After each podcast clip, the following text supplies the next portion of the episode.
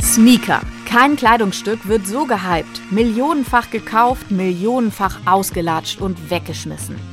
Viele Hersteller versprechen, dass sie die Sohle recyceln oder aus dem Material zumindest etwas machen wollen, das nachhaltig ist. Aber stimmt das auch? Promis wie Jan Delay, Caroline Kebekus oder Kevin Kühnert haben uns ihre alten Sneaker gegeben. Wir haben sie mit GPS-Trackern verwanzt, in Filialen oder in Altkleidercontainern abgegeben und dann ihre letzte Reise verfolgt. Das Ergebnis war leider vernichtend. Ist mir egal, es ist all egal, ich hab neue Nacht. Das Sneaker-Experiment. Ein Podcast von Melanie Böff, Christian Salewski und Felix Rohrbeck. Was soll ich euch noch sagen? Die paar Seuchen und Heuschrecken plagen. Halten mich nicht ab, den Teufel zu tragen. Ich tue es, auch wenn's nur die Haut einer Kuh ist. Just do it! Hallo und herzlich willkommen zurück beim Sneaker-Experiment. Bei mir im Studio sind heute wieder Christian und Felix vom Recherche-Startup Flip hier in Hamburg. Ihr steckt hinter dem Sneaker-Experiment. Hi. Moin. Hey. Letzte Folge haben wir ja über die ersten beiden wichtigen Schritte gesprochen, die es braucht für eure nachhaltigen Recycling-Sneaker. Schritt 1 war, den Textilmüll zu sammeln, bevor er eben auf den Müllhalden von Nairobi landet. Und Schritt 2 ist das Ganze zu schreddern, um daraus Grind zu machen, also Granulat. Und das soll dann eben am Ende Ausgangsstoff für neue nachhaltige Sneaker werden. Christian und Felix, da habt ihr euch, glaube ich, ordentlich was vorgenommen. Wie groß, das werden wir heute nochmal aufdröseln mit allen Problemen und Hürden, die sich so Schritt für Schritt euch gestellt haben, weil ja auch einfach, ihr seid Journalisten, ihr seid keine Schuhhersteller. Das heißt, ihr brauchtet professionelle Hilfe. Wo genau habt ihr die denn bekommen? Da mussten wir zum Glück äh, nicht so lange suchen, weil wir sind bei Flip ein recht äh, gemischtes Team und einer unserer äh, Mitgründer, Dominik, Dominik Sotmann, der ist von Haus aus Innovationsexperte und Produktentwickler. Und der hat lange in der Ökostrombranche gearbeitet. Der hat auch schon mal so eine Röstmaschine für Kaffee entwickelt. Der ist also ein Multitalent. Und der hatte jetzt den Hut auf und ist da im letzten Jahr für uns so eine Art Sneaker-Experte geworden. Aber trotzdem braucht man natürlich auch Leute, die wirklich Ahnung haben von nachhaltigen Sneakern. Und deswegen haben wir uns dann am Ende mit äh, dem Münchner Label Monaco Dax zusammengetan, die schon ja, seit vielen Jahren nachhaltige Schuhe bauen äh, und sich insbesondere damit beschäftigen, dass der Schuh so kreislauffähig wie möglich ist. Genau, ich würde noch ergänzen wollen, also wir, Felix und ich, sind, da hast du natürlich völlig recht, nur in Anführungsstrichen Journalisten. Ähm, und unsere Rolle im Projekt ist es, das Ganze dann halt zu beobachten und auch kritisch zu begleiten und dann später, also so wie hier jetzt in diesem Podcast, für größtmögliche Transparenz zu sorgen. Das ist Teil der Idee. Ne? Das Ganze soll ja, ein Achtung, großes Wort, auch der Nachhaltigkeitsbildung dienen. Und damit das am Ende dann auch alles wirklich nachhaltig wird, haben wir auch noch eine Reihe unabhängiger Expertinnen und Experten an Bord genommen. Zum Beispiel die renommierte Hochschule Reutlingen, die begleitet das Projekt wissenschaftlich und sorgt dann dafür, dass wir mal salopp gesagt, kein Quatsch machen und erzählen. Ergänzen kann ich noch, dass das sozusagen unsere Rolle da immer genau hinzugucken, ähm, das haben wir wirklich sehr ernst genommen und vor allem Christian sehr ernst genommen. Und da kann man, glaube ich, Dominik auch noch mal ein bisschen, äh, wie soll man sagen, Beileid aussprechen, weil das ist schon ganz schön nervig, mit so Investigativjournalisten ein Produkt zu entwickeln, weil die natürlich die ganze Zeit immer nur am Rummeckern und am Fragen stellen und kritisieren sind und so weiter. Aber ja, also von dieser Stelle Entschuldigung, Dominik. er wird es euch verzeihen. Ähm, wenn wir mal direkt einsteigen, habt ihr jetzt das Grind, also den zerschredderten Müll von der Müllhalde. Aber ich meine, das reicht ja noch lange nicht für einen ganzen Schuh. Nee, das reicht noch nicht mal äh, für eine Sohle genau genommen, ähm, weil man kann jetzt keine Sohle zu 100 Prozent aus diesem geschredderten Zeugs machen. Das geht einfach nicht. So, das ist ungefähr ein Viertel äh, was da in der Sohle drin steckt. Und damit die sozusagen haltbar ist und auch qualitativ hochwertig, haben wir so ein extra Material entwickelt, sozusagen, wo drin dann dieses Grind ist. Und auch das ist möglichst umweltfreundlich und besteht eben zu 90 Prozent äh, aus nachwachsenden Rohstoffen. Ja, und äh, gefertigt werden die Sohlen dann in Portugal bei dieser Firma Forever in der Nähe von Porto die wurden uns empfohlen, als wir dann äh, bei der Recherche anfänglich mit, mit irgendwie zig Expertinnen und Experten gesprochen haben, die sich in der Sneakerbranche extrem gut auskennen. Und ja, da werden halt Sohlen hergestellt, aber auch Gummistiefel und so Clocks. Ähm, und ja, weil diese Fertigung natürlich, weil wir die auch mal selber sehen wollten, ist da unser Kollege Lorenz dann auch hingefahren. Ich habe mir mal angeschaut, wie die Sohlen des Marabu-Sneakers hergestellt werden. Und zwar passiert das bei Forever. Das ist so eine relativ große Fabrik in einem Industriegebiet bei Porto. Und wenn man da außen ankommt, fällt erstmal so ein riesiges Schild auf, das aus alten Formen gemacht wurde, in dem man früher äh, Schuhe gepresst hat, Schuhsohlen gepresst hat.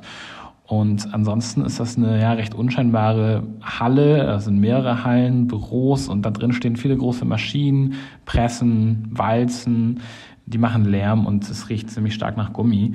Ähm, das sieht also alles in allem ungefähr so aus, wie man sich so eine Gummifabrik vorstellen würde. Ja, ganz spannend fanden wir, dass die für ihre Gummistiefel mal sowas ganz ähnliches gemacht haben. Die wollten nämlich auch alte Abfälle, allerdings dann aus der Produktion recyceln und haben das in neue Schuhe gepackt. Und die Spuren, die man bei so recycelten Produkten eben hat, also in unserem Fall dieses sichtbare Granulat äh, und so weiter, das, das haben die Leute dann aber offenbar für Fehler gehalten und die, die Schuhe bei denen reklamiert. Also das fand ich ganz lustig. Und klar ist also, das, was wir hier tun, äh, auch versuchen, wir wollen, dass, dass man das alles transparent macht und den Leuten halt erzählt, warum man welches Material wählt und so weiter und so fort.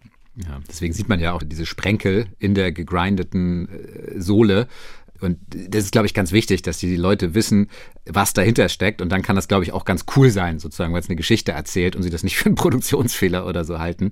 Äh, man sieht dem Schuh eben seine Geschichte an. Und äh, ich glaube, diese Geschichte, die wollen wir eben auch so erzählen, wie sie ist.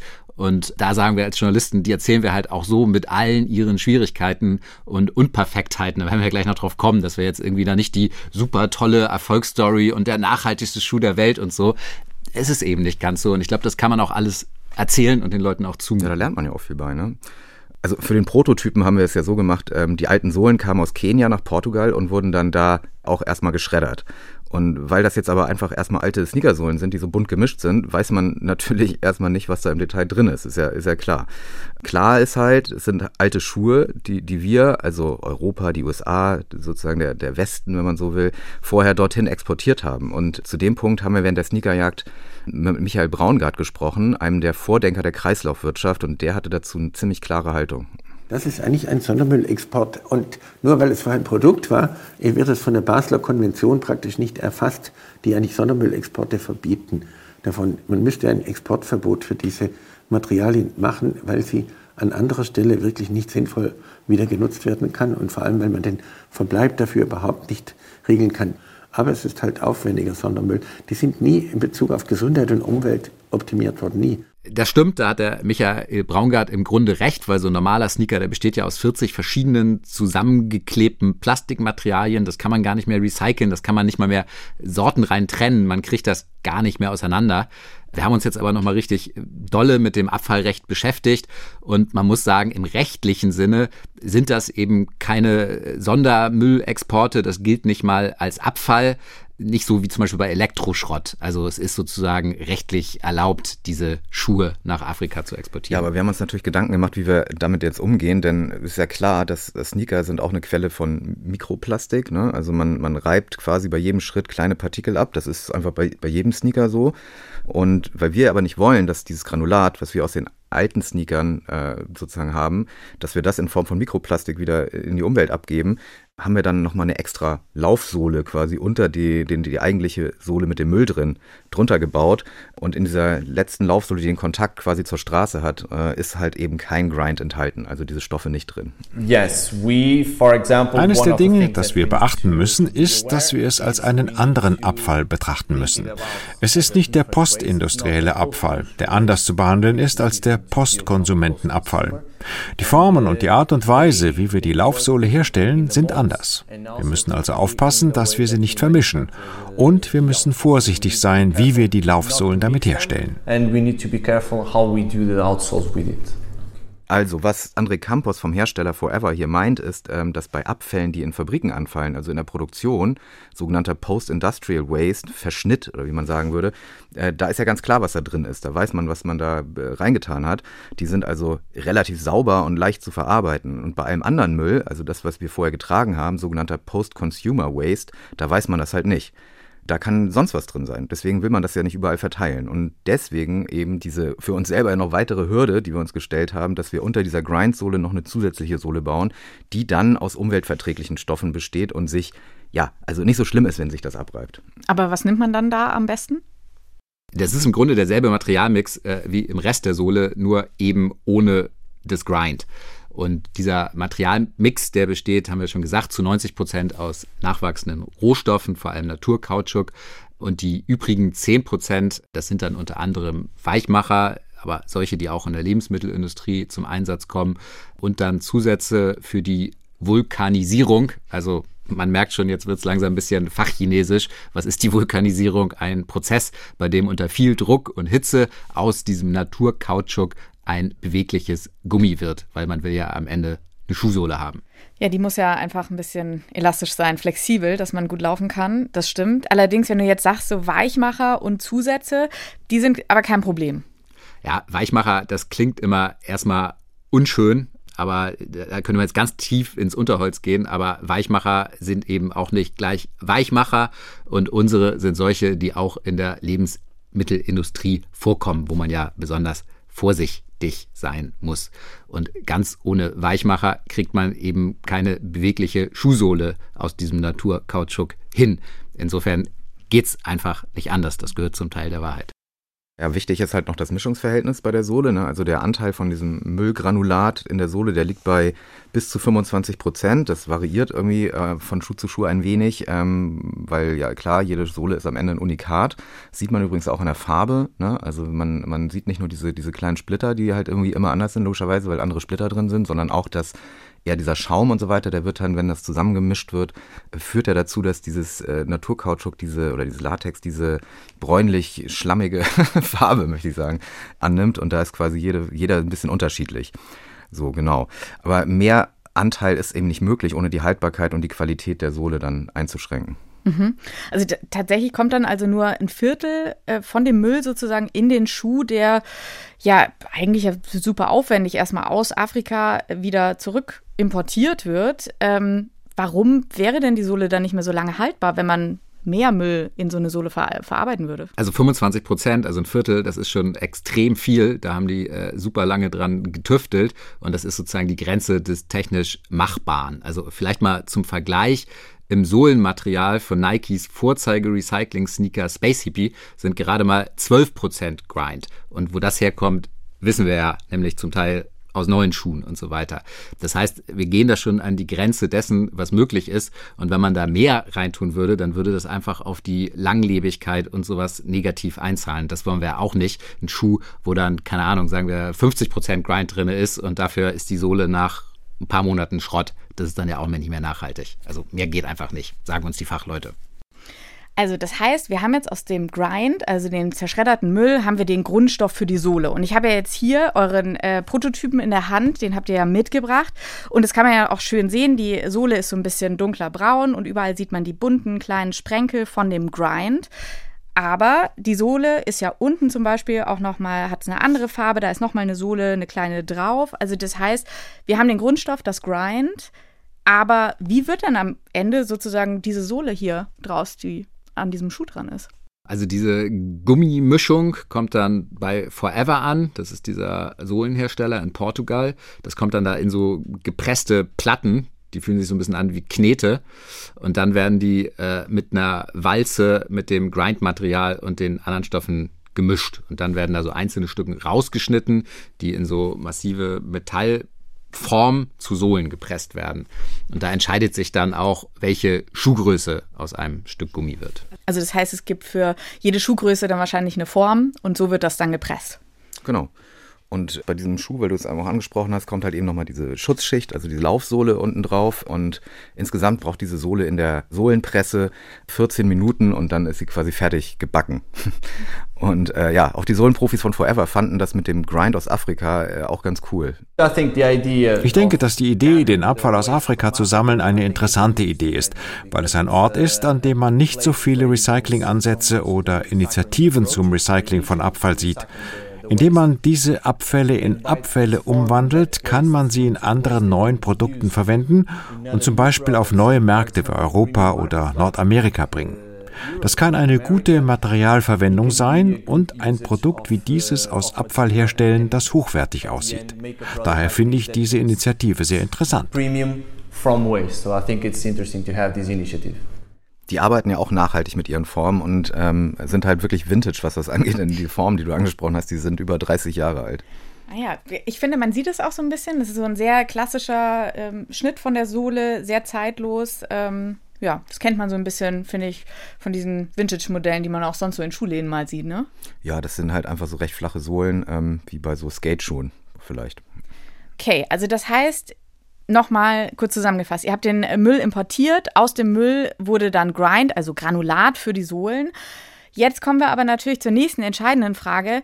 Wie muss denn der Rest vom Schuh designt werden, um nachhaltig zu sein? Also der Schuh besteht ja mehr aus als nur aus einer Sohle, sondern da kommt ja noch der Oberschuh drauf. Also wie seid ihr da rangegangen?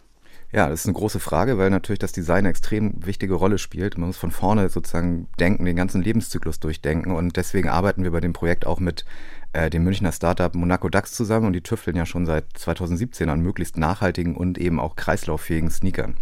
Also wichtig waren uns vor allem drei Dinge. Ähm, erstens, es sollten so wenig unterschiedliche Materialien wie möglich verwendet werden. Warum? Weil das ein späteres Recycling des Sneakers vereinfacht.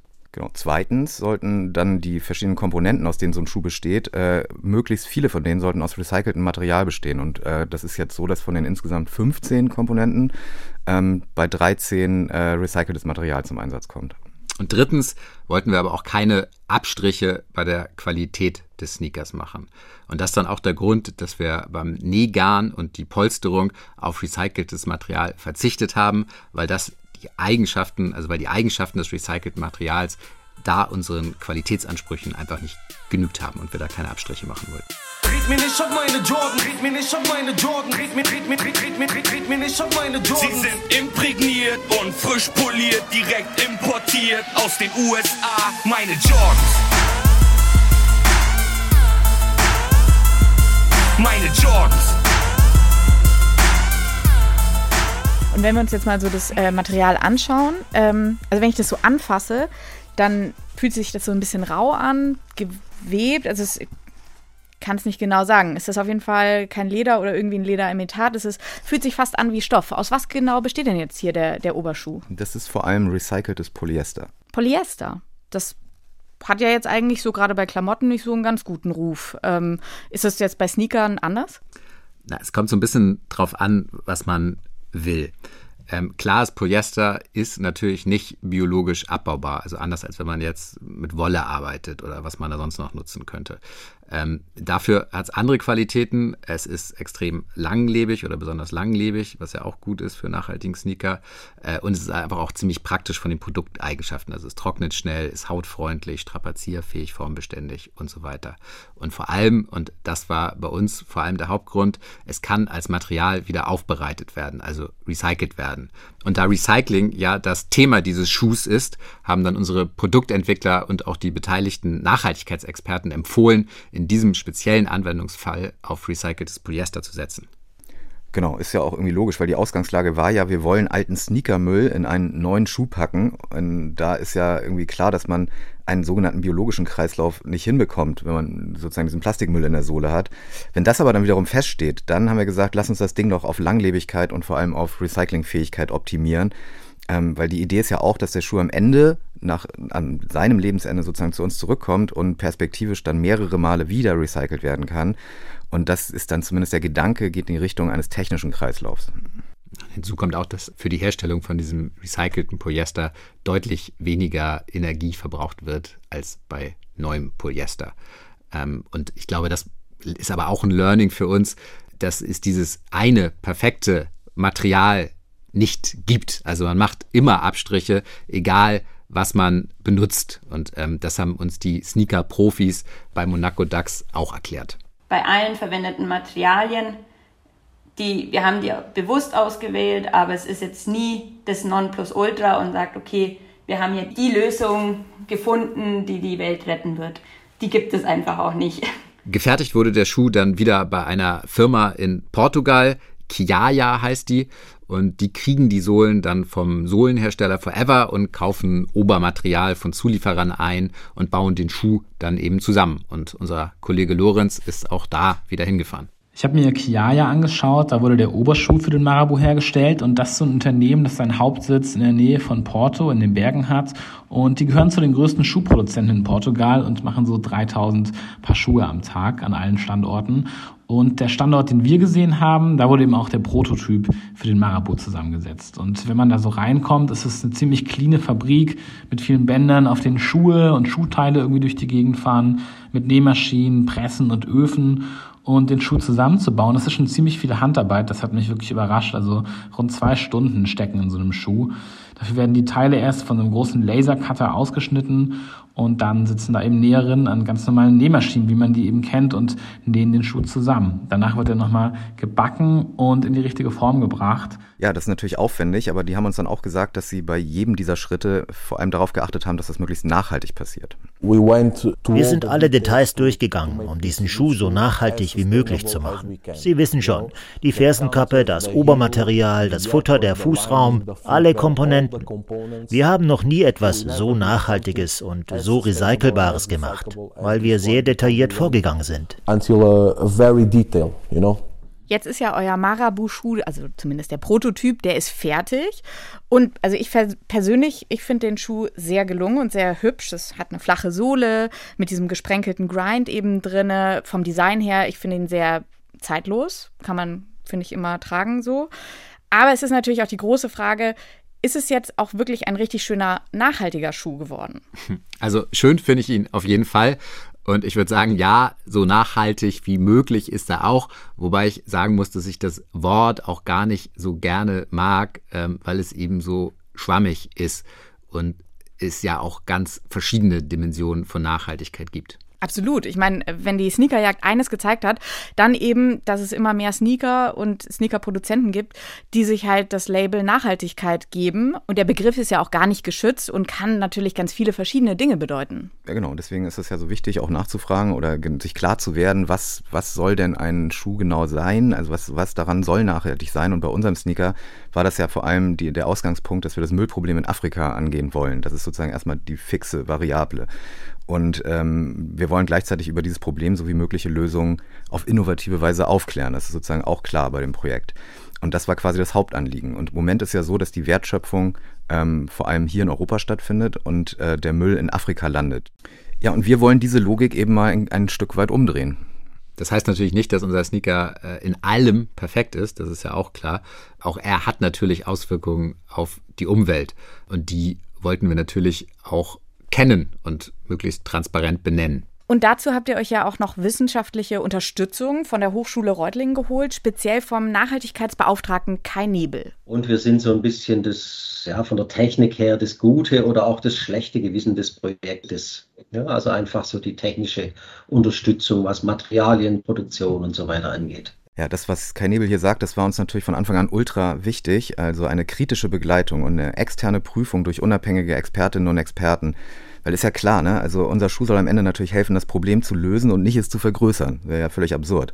Ich sag mal platt, äh, das Ding muss halt mehr richtig machen als Schaden anrichten. Und zum Beispiel, was den CO2-Fußabdruck angeht. Das ist jetzt auch das erste, was wir angegangen sind, dass wir vom Institut für Energie- und Umweltforschung Heidelberg in so einer Grobanalyse haben messen lassen, was ist denn nun der CO2-Fußabdruck? Und das Ergebnis ist, dass er verglichen mit einem durchschnittlichen Sneaker, mit so einem herkömmlichen Sneaker deutlich besser abschneidet. Und das sagt auch Sven Gärtner vom IFOI, der da für die Ökobilanzen und für alle möglichen Konsumprodukte zuständig ist. Wir können schon jetzt sagen, äh, dass der Marabu-Sneaker gegenüber einem herkömmlichen Sneaker vorteilhaft ist. Äh, und wie sehr vorteilhaft er ist, das müssen wir dann im nächsten Schritt herausfinden. Die Produktion und Nutzung äh, von diesem Marabu äh, stößt weniger CO2-Emissionen äh, aus als äh, die von einem herkömmlichen Sneaker und gegebenenfalls sogar recht bedeutend weniger. Ja, das ist natürlich schon mal erstmal ganz gut zu wissen äh, und ein schöner erster Erfolg. Ähm, aber noch genauer werden all diese Umweltauswirkungen in einer sogenannten Lebenszyklusanalyse analysiert, also das ganz große Besteck. Und dafür muss man dann jede Menge Daten sammeln und ist auch alles ziemlich kompliziert, weil man muss ja alle Stationen beachten, die so ein Sneaker durchläuft. Ähm, und das, das, das wird dann alles durchgerechnet und mit konventionellen Sneakern verglichen. Ähm, also ein großes Forschungsprojekt, wenn man so will. Und äh, das läuft auch schon mit Hochdruck und ist auch auf einem guten Weg. Ich denke vielleicht eher, man tritt dem einen oder anderen Großen auch auf den Schlips. Ja, weil das konterkariert auch ein bisschen natürlich die Behauptungen, die immer aufgestellt werden. Und vielleicht hoffen wir es, ist es ein Ansporn, dass da vielleicht auch ein bisschen Verbesserung oder mehr Verantwortungsgefühl eintritt. Genau, insgesamt soll unser Sneaker ja darauf aufmerksam machen, ähm, dass wir unser Müllproblem nicht einfach nach Afrika auslagern können und hier im Kleinen wollen wir irgendwie mit einem guten Beispiel vorangehen. Und damit wollen wir die Großen natürlich auch so ein bisschen pieksen und anstacheln. Ähm, und klar ist uns natürlich bewusst, dass auch bei uns nicht alles perfekt ist. Und um sicherzustellen, dass der Sneaker später so gut wie möglich recycelt wird, braucht es zum Beispiel perspektivisch auch ein eigenes Rücknahmesystem, um eben sicher zu sein, dass die Leute ihn nicht einfach in Müll schmeißen und wir dann keine Kontrolle mehr darüber haben, ob er tatsächlich recycelt wird. Und dieses Rücknahmesystem, das gibt es noch nicht, aber da sind wir auch dran selbst wenn das jetzt noch Zukunftsmusik ist, wie könntet ihr euch denn so ein Pfandsystem vorstellen, das eben dann auch Recycling sicherstellt?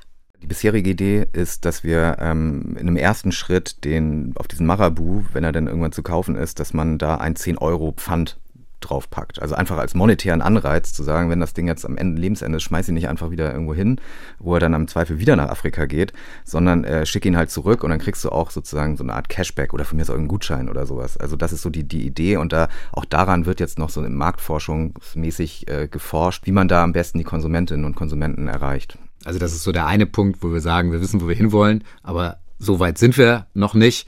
Und ich glaube, ein zweiter Punkt, wo wir auch sagen müssen, so, so weit, wie wir irgendwann mal sein wollen, sind wir noch nicht. Das ist der Punkt, ähm, dass wir es eben auch für die Menschen vor Ort in Afrika besser machen wollen und eben konkret Wertschöpfung dahin verlagern wollen. Und bisher ist es in der Realität so, dass nur ein relativ kleiner Teil der Wertschöpfung des Sneakers in Afrika stattfindet. Da haben wir schon drüber geredet, dass wir das perspektivisch ändern wollen und irgendwann mal im besten Fall den gesamten Sneaker dort produzieren lassen wollen. Aber auch bis dahin ist es noch ein langer Weg und wir brauchen einfach auch äh, dann eine gewisse Größe, um entsprechende Strukturen vor Ort überhaupt aufbauen zu können. Ich fühle mich wie ein Team, ich hab tief,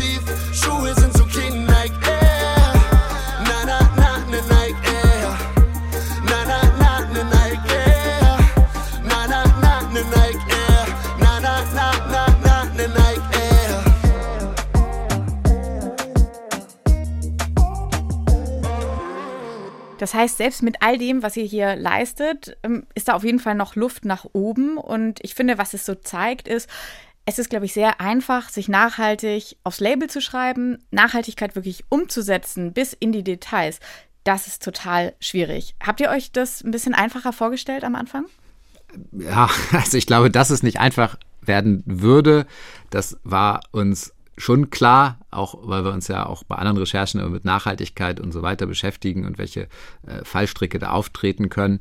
Ähm, aber ich glaube, was mir vorher persönlich oder was ich anders eingeschätzt hätte, wäre, wie oft man doch irgendwelche Kompromisse eingehen muss und wie schmal auch der Grad ist immer zwischen man hat ja eine gute Idee und äh, dieses Problem in Afrika geht bisher tatsächlich keiner an. Und dann will man ja aber auch den Rest möglichst perfekt machen. Aber wenn man so lange wartet, bis das alles perfekt ist, das geht auch nicht sozusagen, weil haben wir die Strukturen kann man nicht aus dem Boden stampfen. Und insofern dieses, wie man sagen, dieses Jonglieren zwischen wir legen los, um was zu verbessern und gleichzeitig wollen wir natürlich auch unsere Hausaufgaben machen. So, das war immer ein Abwägungsprozess, der nicht einfach war. Ja, das sehe ich genauso und ähm, ich finde auch, dass man dann äh, richtig viel lernt. Also für mich als Journalist war das jetzt auch nochmal so ein Learning, dass sich Sachen auf dem Papier halt immer auch leichter anhören, ist klar und dann natürlich auch entsprechend leicht zu kritisieren sind. So machen ist schwer im Detail, verstecken sich dahinter ganz, ganz viele Probleme und ähm, ja, also genau das. Also das finde ich auch sehr gut, dass man eine Art von, wie soll ich sagen, dass man vielleicht äh, ein bisschen gelernt hat, besser zu verstehen, wenn, wenn Leute irgendwie auch Kompromisse eingehen, also mit einer guten Idee lostoben, dann aber Kompromisse eingehen müssen. Was aber auch völlig klar ist, finde ich, und das ist auch so ein Lernen daraus aus diesem Projekt, ist, äh, man kann Kompromisse machen, man muss sie halt aber klar, transparent und öffentlich benennen und man darf die nicht zukleistern, ne? sondern man muss halt das erklären und ich glaube auch, dass die Leute das dann verstehen, wenn irgendwie irgendwas noch nicht perfekt ist, weil es halt noch nicht perfekt sein kann, dann nimm die Leute mit und das ist ja genau das, was wir hier versuchen zu tun, äh, in totaler Offenheit und Transparenz darüber zu reden, was, was ist gut, was ist noch nicht gut, was kann gut werden und ich glaube, dann hat man auch Vertrauen dafür. Und jetzt habt ihr eben gemerkt, dass auf der Lösungssuche, da kommen halt wahnsinnig viele Probleme auf euch zu, die gelöst werden wollen. Habt ihr so eine Sache vielleicht noch im Kopf, äh, was euch besonders überrascht hat? Also ich bin immer noch äh, echt erstaunt über diese, diese ganze Abfallregulierung. Ähm, da habe ich jetzt gerade auch nochmal rumtelefoniert in den letzten Tagen und stellt sich am Ende irgendwie auch so dar, dass wir quasi schiffsladungsweise Altkleider aus Europa nach Afrika exportieren und halt auch unendlich viel Untragbares. Das sagen uns die Leute ja vor Ort, ne, dass da so wie die Hälfte ist quasi direkt Müll. Aber das ist quasi irgendwie okay, weil wir, ähm, weil das wird als Secondhand-Ware gelabelt und dann sozusagen exportiert und dann gilt es nicht als Abfall und erst recht nicht als gefährlicher Abfall. Und aber wenn man den Spieß mal umdreht, so wie wir das jetzt ja versuchen und sagt, wir wollen von diesem Müll was zurückholen, um ihn wieder zu recyceln und weiter zu nutzen und einfach nicht, dass er da die Umwelt vergiftet, dann geht's los mit einer kafkaesken Bürokratie von EU-Richtlinien, die man sich dann da einfuchsen muss, was Abfallrahmenrichtlinie und REACH-Verordnung und sonst was. Also ich könnte jetzt eine Stunde drüber erzählen. Fazit, es ist einfach nicht vorgesehen, sozusagen diesen Spieß mal umzudrehen. So, das ist irgendwie krass. Ja, das stimmt. Also da wird irgendwie mit zweierlei Maß gemessen und wir sind jetzt, glaube ich, so, wie soll man sagen, wir, wir sorgen da für viel Irritation, weil das im System einfach nicht so vorgesehen ist, dass jemand diese Richtung mal umdreht. So. Was ja journalistisch total fruchtbar ist. Ne? Also mal zu gucken, was passiert eigentlich, was dann vielleicht für, für unsere Freunde aus der Produktentwicklung irgendwann nochmal zum Ärger werden kann. nicht mehr unser Problem. Ich fühle mich wie ein Teen,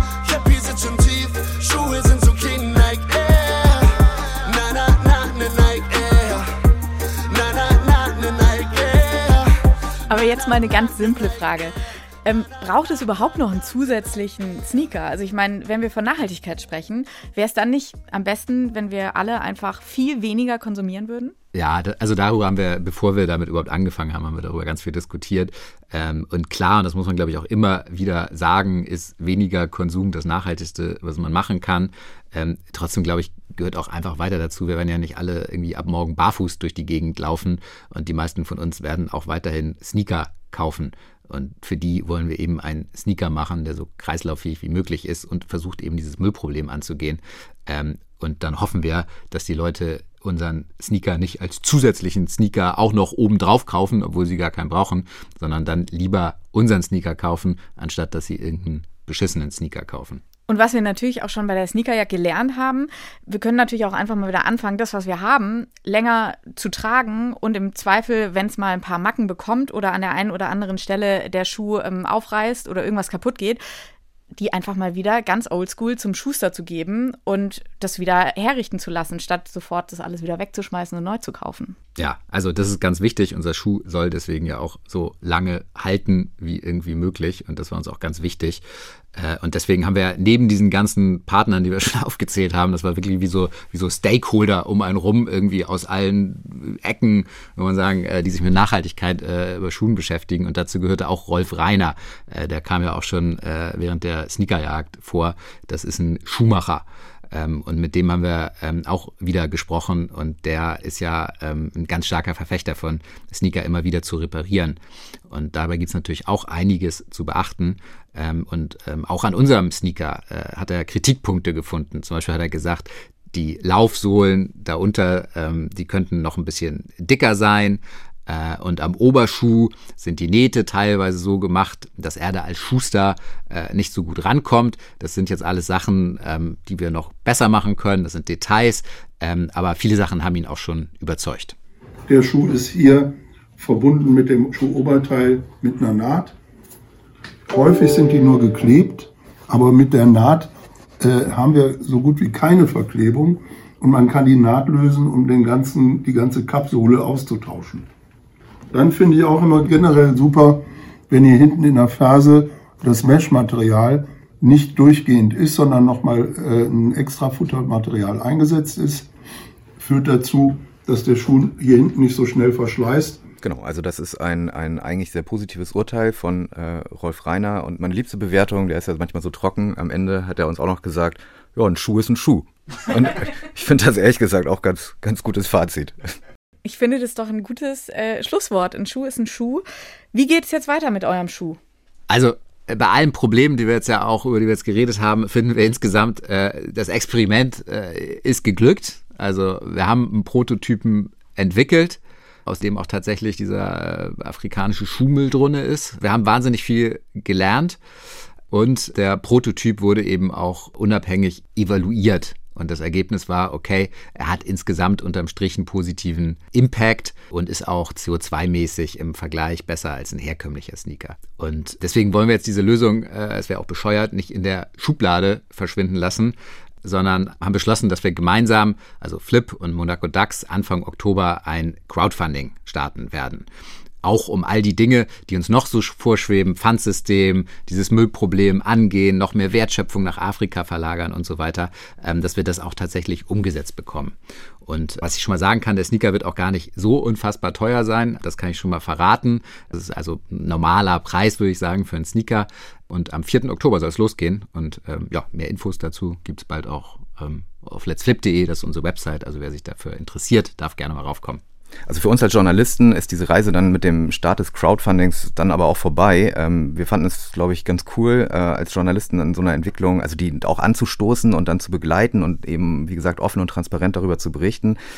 Aber dann endet natürlich auch unsere Rolle in dem Projekt. Ähm, und um klare Verhältnisse zu schaffen, haben Flip und Monaco Dax dann jetzt auch eine eigene Firma gegründet, die heißt, ja, weiß ich gar nicht, Grind, Grind, G-R-N-D. Grind oder Grind, das weiß halt keiner so. Aber vielleicht bleibt das auch so und jeder sagt, wie er will. Kann auch sein. Auf jeden Fall ist das sozusagen das Vehikel, um aus diesem Prototypen dann eine echte Unternehmung zu machen.